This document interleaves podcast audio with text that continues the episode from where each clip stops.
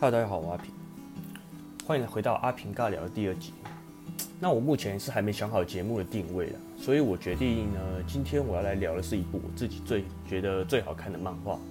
那我相信大家应该都会有听过这部漫画，但是没看过的不一定知道在演什么。所以今天我要介绍就是这部已经超过连连载超过二十年的超红漫画《海贼王》。那今天的介绍呢，我会着重在我觉得《海贼王》有趣的地方，而不是剧情。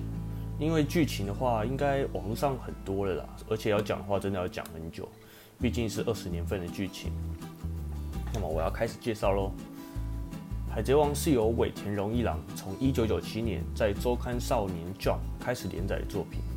故事大纲呢，在描述主角鲁夫因为想当海贼王而出海的故事，但故事绝对不是你想的那么简单。呃，故事主轴是鲁夫一行人为了成为海贼王而去探险，没错。但是这其中的世界观是非常庞大的。就以故事中的历史来说好了，天龙人呢，在八百年前创立的世界政府。对，天龙人这个词就是从这个漫画发明的。那他们创立的世界政府到现在也还是掌握着权力，但是他们在创立政府之前的空有空白的一百年，在历史上是没有记载的。而这空白的一百年是天龙人极力在掩盖的，而有某一族人呢，他们为了不让历史就这样被掩盖，于是，在无法被摧毁的石头上，他们称为历史本文，刻下了只有他们才懂的文字，并且把这些历史本文运到世界各地，才把这些历史保留了下来。而这些历史本文也不是只包含历史而已，有古代兵器的记载，还有某人的道歉书等等。而其中最特别的。就是有特四块路标历史本文，只要解读了其只要解读了其内容，就会得到一张地图。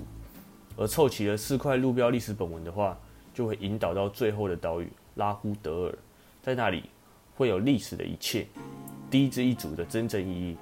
那说到第一支一组呢，呃，主角蒙奇迪里夫鲁，主角蒙奇迪鲁夫就是其中一个人。根据反派多弗朗明哥所说。他们是天龙人的天敌，也就是神的天敌。嗯，那讲到这里，不知道大家有没有母萨萨呢？那其实如果想要去看的话，应该就会懂了。但是光是部历史的部分就讲好久了，你就应该知道这个故事有多庞大了吧？那我再讲一些其他有趣的地方，像是呢，同一个角色通常不会只出现一次。举其中一个反派八奇来说，他算反派吗？应该亦正亦邪吧。那八奇他是从漫画出现的第二个反派，就是超级早的那种，大概最大概二十年前就出现的那种反派，但是他到现在还是有持续的出现中，而且每次出现都会有不同的变化。还有科比，他也是鲁夫最早遇见的角色，他从一开始出现时是胆小鬼，但现在成为了一个海军少将，也是经过了二十年的时间持续出现。虽然漫画的时间应该只过了两三年而已了，所以我们对他的成长是有目共睹的。再来一个有趣的地方，就是飞叶。那作者尾田老师呢，通常会在一段故事结束之后，把一个角色的后续故事给画出来，每一画都以一张图搭配文字叙述的方式来介绍这个角色的冒险。像是我刚刚提到的科比还有八奇，我们都是透过飞叶来得知他们他们的成长。而作者就是透过这种方式，在主线剧情中描述另一段故事，所以这个角色在之后的剧情中出现，你你也不会觉得很奇怪。我觉得这个操作非常的聪明。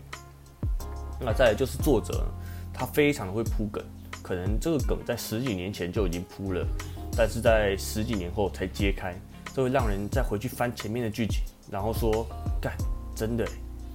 那再举个例好了，是最近的剧情。在某个好人的阵营里面呢，混了一个卧底，而这个卧底其实在之前尾田老师就有提示他跟别人不同，那就是漫画单行本的角色介绍。通常漫画最前面不是都会有角色介绍吗？只是只有那个卧底的介绍图，每一次都跟别人不一样。当我知道他是卧底，再回去看时，就是干真的。所以每次我在看到这些梗被揭开的时候，我都很佩服作者他他的鬼脑袋是怎么运作的。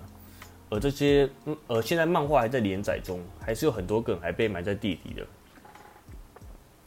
那么今天的介绍就差不多到这里了。海贼王会这么红、这么长寿，真的不是没有原因的。从故事、世界观、角色特性等等，我觉得都跟其他漫画不太一样。其实，作者尾田老师本来就是本来说是要在五年内把这部漫画完结的，就是可能一九九七年连载是到二零零二年就要完结，但之后发现好像不行，有太多东西要讲，所以就延长到现在。那可能连载太久，身体出状况了，所以又把故事缩短到几年内会完结。而结局呢，是尾田老师在一开始就想好的，是最一开始那种，而且是非常精彩的完结。据他所说了，所以我真的是非常的期待。那么今天的阿平尬聊第二集就差不多到这边结束了。如果你们有觉得哪边说错或想补充的，或是我觉得可以哪里可以改进的地方，可以进行到我信箱一起讨论哦。那我们下集再见，拜拜。